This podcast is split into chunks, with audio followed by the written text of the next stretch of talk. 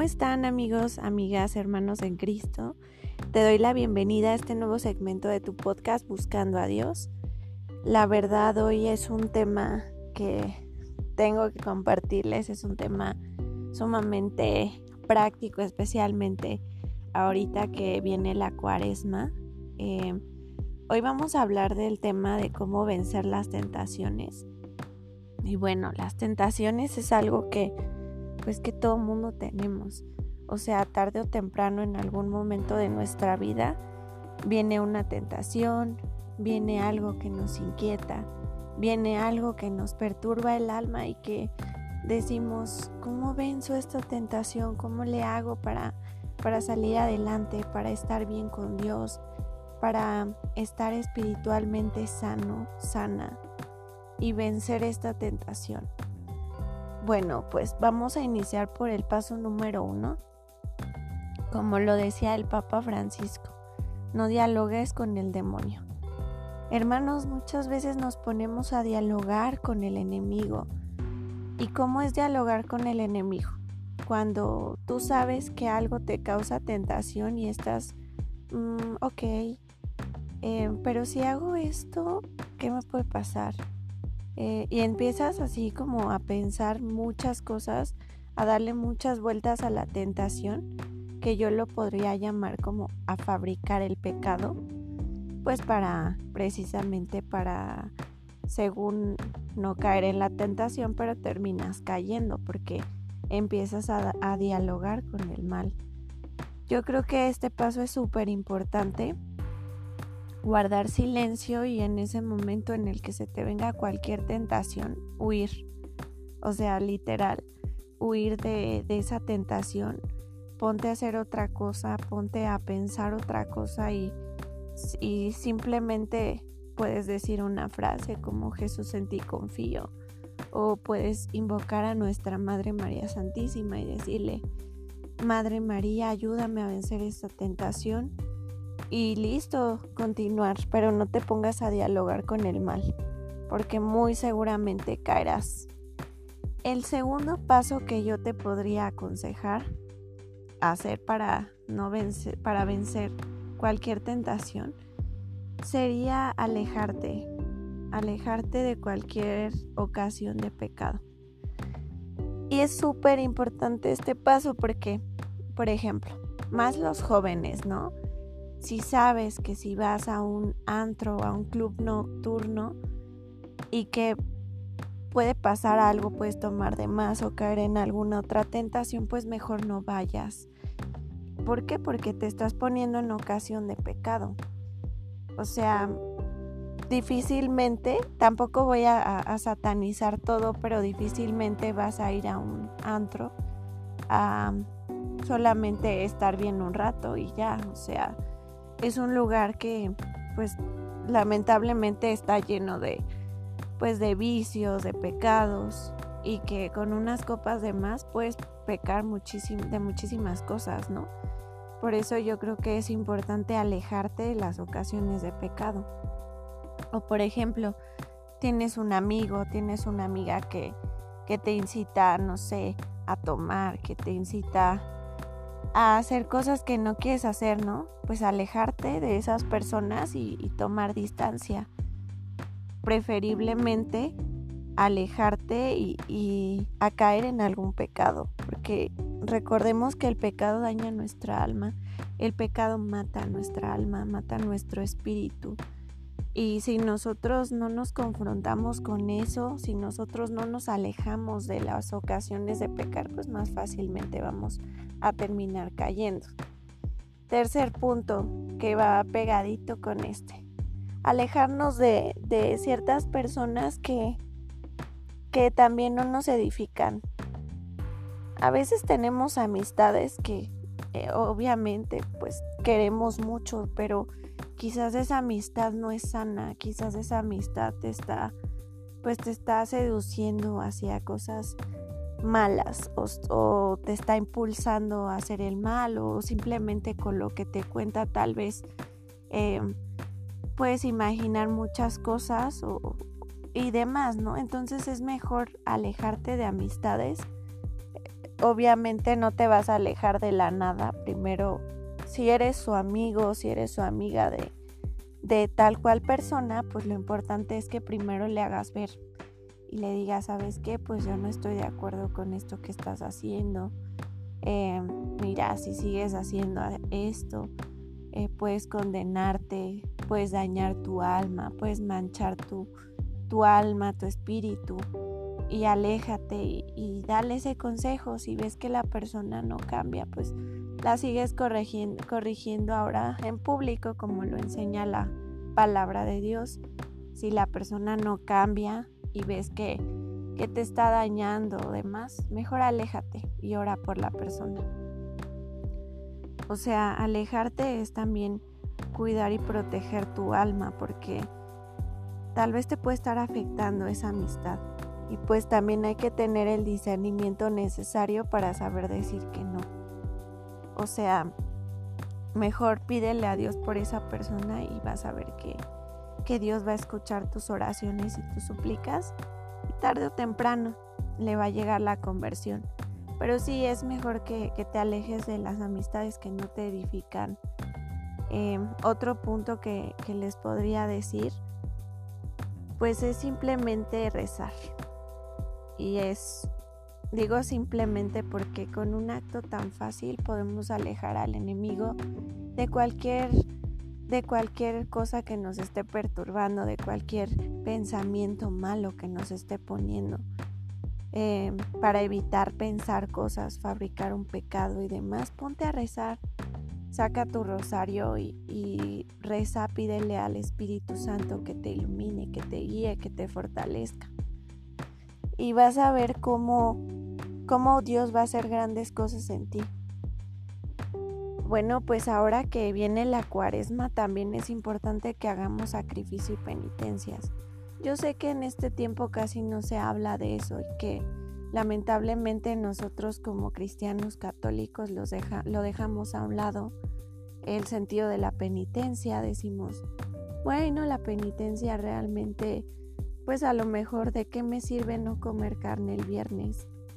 Claro que, que, te sirve, claro que te sirve hacer un, un sacrificio o hacer una penitencia y la verdad es que no comer carne el Viernes Santo es algo que la iglesia pues lo obliga a todos los católicos y o sea, viendo tantos días a la semana que puedes comer carne porque precisamente el Viernes Santo se te antojan unos taquitos. Aquí como en México unos tacos al pastor, en Estados Unidos no sé, una hamburguesa de carne, eh, en diferentes países pero carne, o sea, ¿Por qué no hacer ese pequeño sacrificio que es algo realmente mínimo comparado con lo que Jesús hizo y ha hecho por nosotros? Yo creo que tenemos que reflexionar en ese aspecto y pensar yo que le estoy dando a Dios. También es una forma de, combatir cualquier tentación, o sea, si tú haces, haces sacrificio, eh, fíjense, les voy a platicar lo que pasa cuando tú haces un ayuno o cuando tú haces un sacrificio. Por ejemplo, eh, si tú ayunas de, no sé, un día que dices voy a comer solamente pan y agua un día y voy a vencer eh, pues cualquier tentación de comer otro tipo de comida, me voy, voy a hacer ese sacrificio, ese ayuno, lo que va a hacer es fortalecer tu voluntad el ayuno es súper importante para fortalecer tu voluntad. ¿Por qué?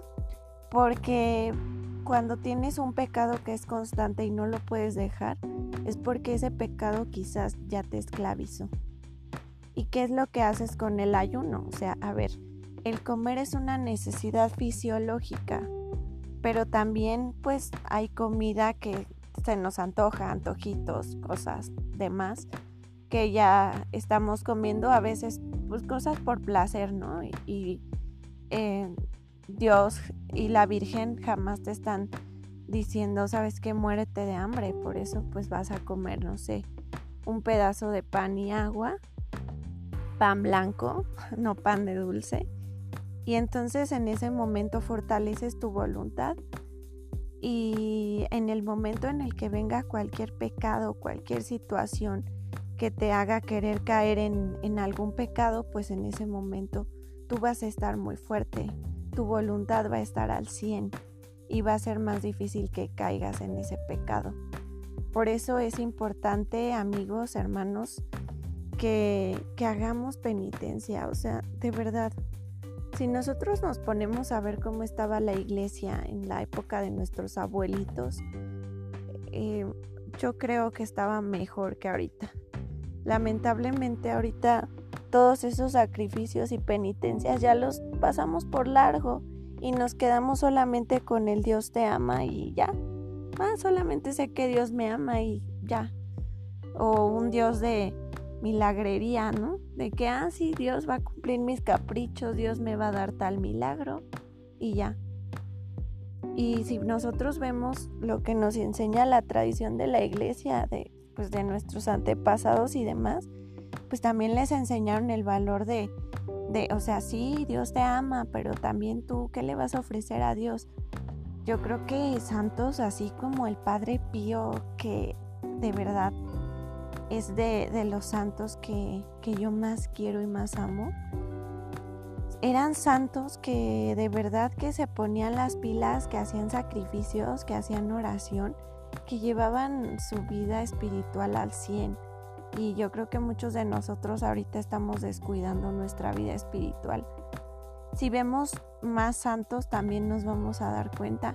Ana Catalina Emmerich, este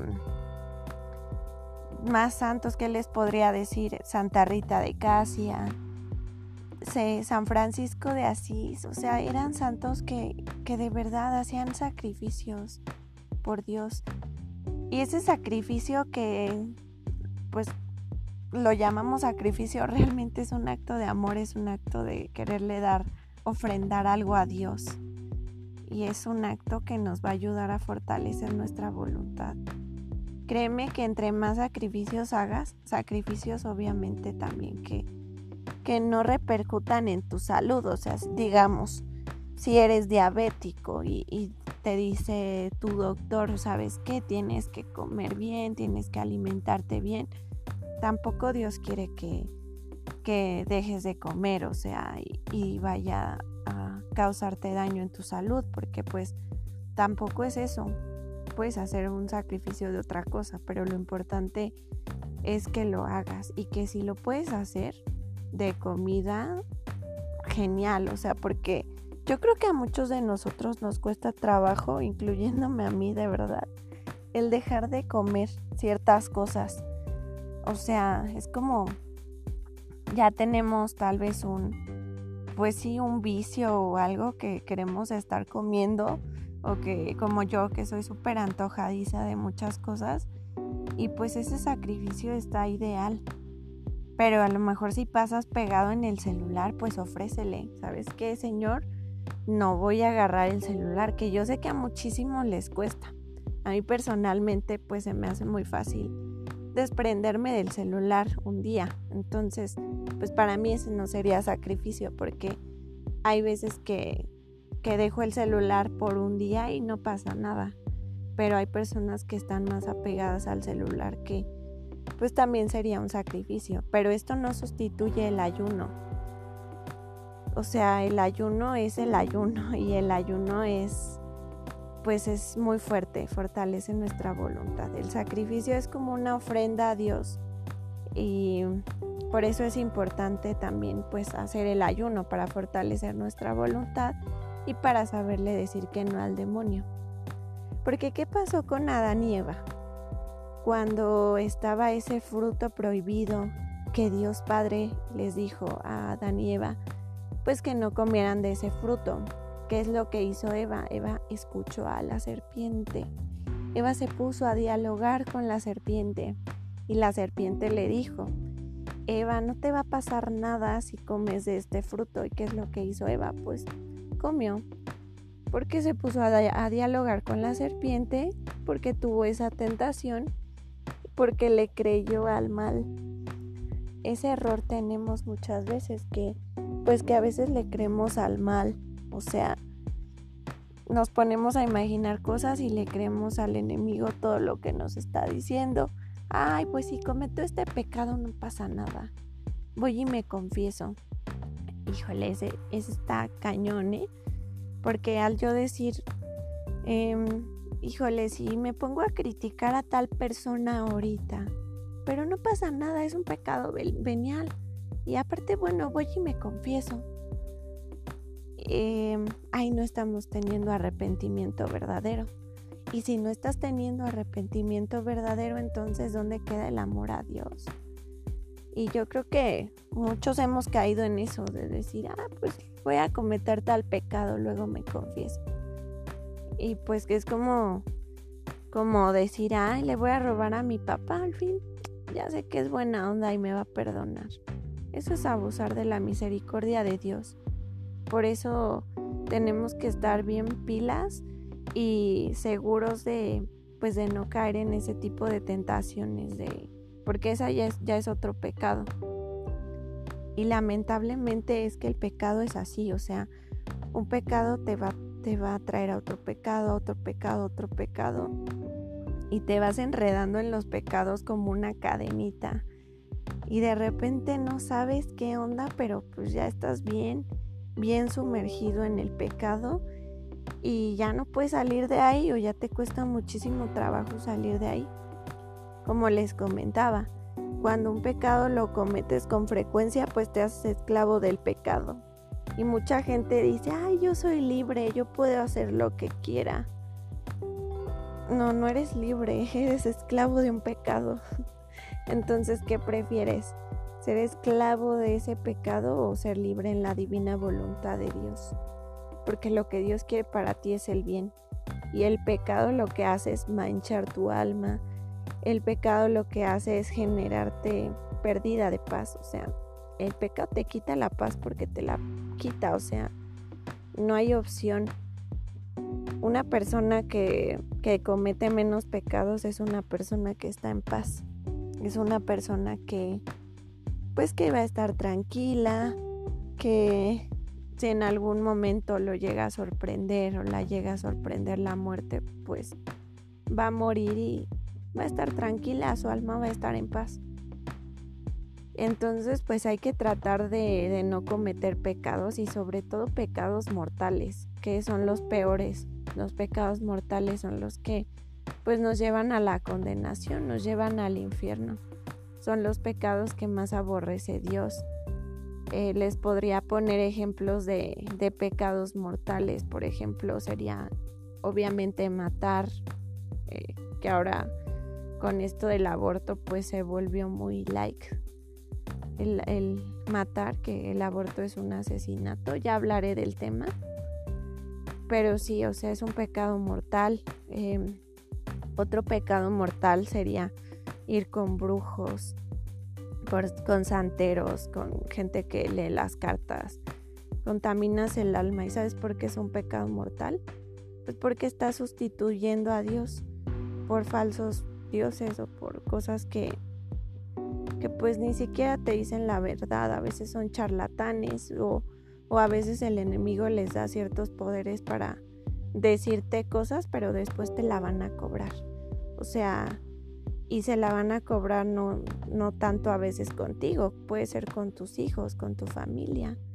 Entonces, pues ahí estás sustituyendo el amor de Dios y obviamente es pues es un pecado mortal, ¿no? También otro pecado mortal sería el adulterio, ¿no? Ese obviamente es un, pecado mortal porque le desagrada a Dios totalmente, sobre todo cuando pues ya una persona estaba casada y se dejó de esa persona que, sigue siendo su esposo, su esposa, y está con otra persona, es adulterio. ¿Por qué? Porque ya hubo una unión con Dios, ya hubo una alianza. Tú no puedes romper tan fácil una alianza con Dios y por lo tanto es traición a Dios. También eh, existe el adulterio pues de los que no no están casados y cometen, actos impuros. También eh, es una falta a la castidad. Es más grave, evidentemente, de casados, pero sigue siendo grave, sigue siendo pecado mortal. Em, pues sí, hay, la verdad hay, varios pecados mortales que debemos de, evitar. Eh, sobre todo en los diez mandamientos, es una guía rápida para saber qué pecados no debemos de cometer, ¿no? Por ejemplo, también faltar a la Santa Eucaristía, no ir por flojera, es un pecado mortal. Y sí, ya se tomó como que, ay, muy like, como que, ay, no pasa nada, pero sí es pecado, o sea, porque, pues imagínate, Dios solamente te está pidiendo una hora a la semana para asistir con Él, para escuchar su palabra, para ir a misa para comulgar y, no estás siguiendo, entonces le estás dando preferencia a las cosas del mundo que a la palabra de Dios. Por eso es un pecado mortal. Pero sí, ya ahorita ya no se dice, ya ahorita ya es como que no pasa nada si no vas a misa. Claro que sí pasa, sí pasa y pasa mucho. Por eso nosotros tenemos que apegarnos al catecismo de la Iglesia Católica, apegarnos obviamente a la palabra de Dios y pues tratar de evitar el pecado a toda costa. A toda costa, mira, ahorita si me estás escuchando ahorita y me estás dando de tu valiosísimo tiempo, pues pues ahorita ya vamos a entrar en Cuaresma, entonces yo creo que sería una buena oportunidad para reconciliarte con Dios, para decirle, "Señor, quiero hacer las cosas bien." Dios, ayúdame, quiero hacer las cosas bien, te voy a ofrecer tal sacrificio, te voy a ofrecer tal ayuno. ¿Qué le vas a dar tú a Dios? Y el darle a Dios no es para que te dé. O sea, a ver, una cosa es que, que le ofrezcas un sacrificio a Dios y si Dios te quiere dar algo, pues bienvenido sea, ¿no? Yo creo que todos necesitamos pues a Dios en nuestra vida, sobre todo porque somos muy débiles y también necesitamos pedirles porque es un acto de humildad, pedirle a Dios y saber que necesitamos de Dios. Pero el ayuno, la penitencia no es un trueque. ¿Qué es un trueque? Te doy algo, pero tú me das algo. No, no, no, no. El ayuno y la penitencia se hacen por amor. Claro que le puedes exponer a Dios tus necesidades y le puedes pedir porque pues pues sí, necesitamos del poder de Dios, ya que como humanos no, no somos nada, vaya, ante la gracia divina de Dios. Entonces tú le expones y le dices, Señor, ayúdame en, estos, en esta situación. Y ya, pero si no te lo da, no pasa nada. O sea, tú sigues igual con tu vida, tú sigues igual ofreciéndole a Dios, ayunando, haciendo actos de misericordia, em, actos buenos, tú sigues igual con tu vida espiritual, te dé o no te dé. O sea, eh, esto no es un yo te doy, tú me das. No, el ayuno se hace por amor. Lo que sí le puedes pedir es que fortalezca tu voluntad para que para la próxima ocasión de pecado sepas decir que no.